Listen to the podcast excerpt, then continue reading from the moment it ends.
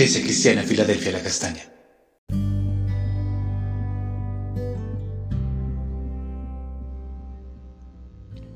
Muy buen día, amada Iglesia Filadelfia La Castaña.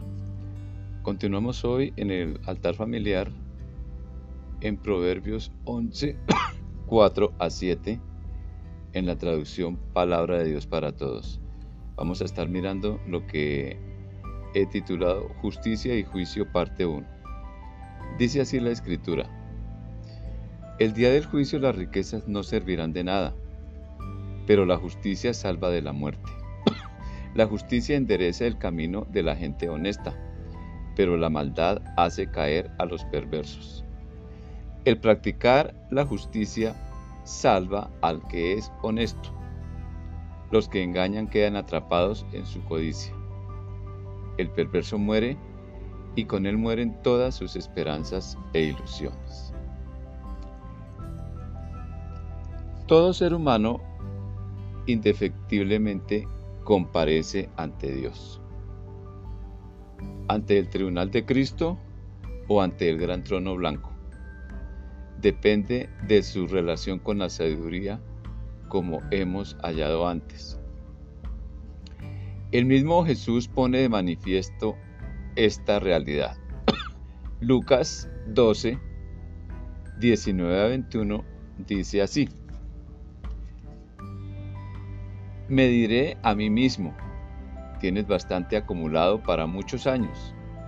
Entonces tómalo con calma. Come, bebe y diviértete. Pero Dios le dijo, tonto, esta noche morirás y entonces, ¿quién se quedará con todo lo que guardaste?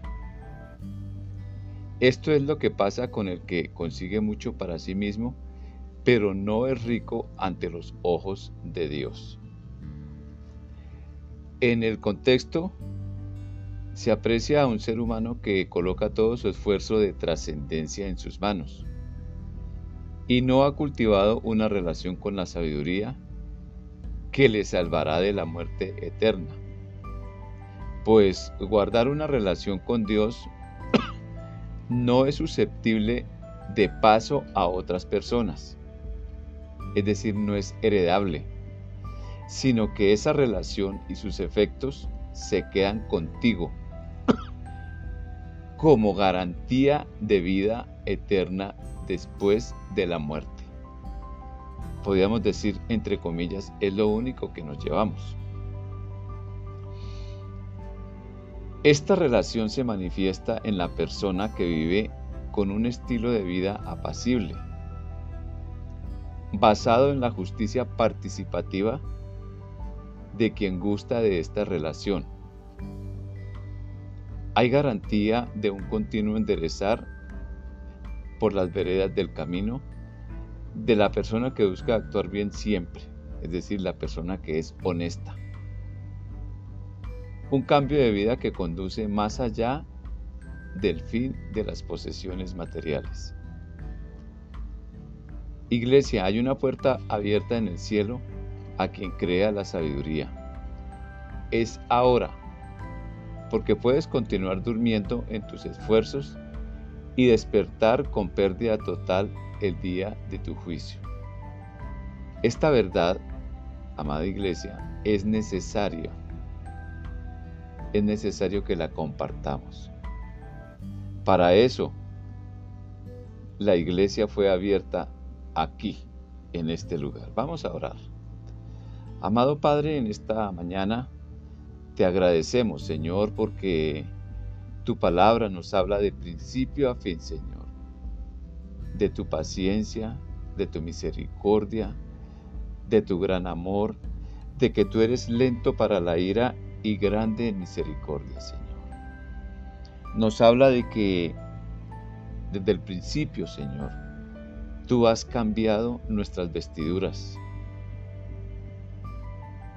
Las vestiduras que Adán y Eva se hicieron no eran suficientes y tú llegaste con el vestido adecuado, Señor. Y tú has hecho lo adecuado para cada uno de nosotros. Es un privilegio, Señor, poder contar con la realidad de esta verdad en nuestra vida, Señor.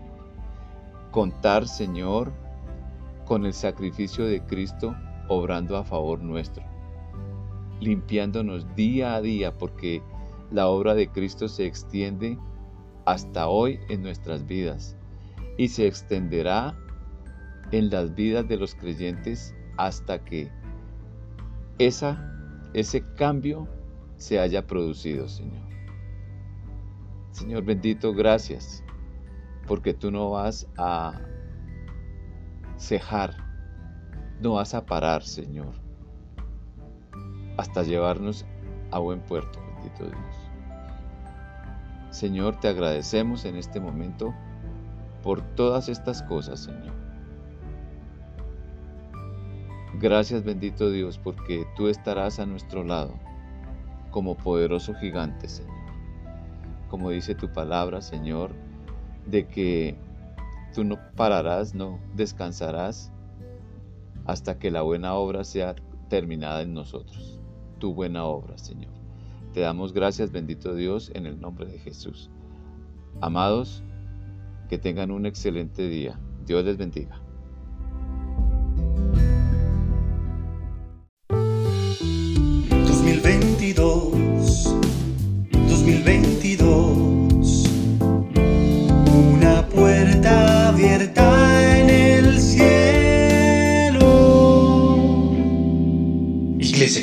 Filadelfia La Castaña.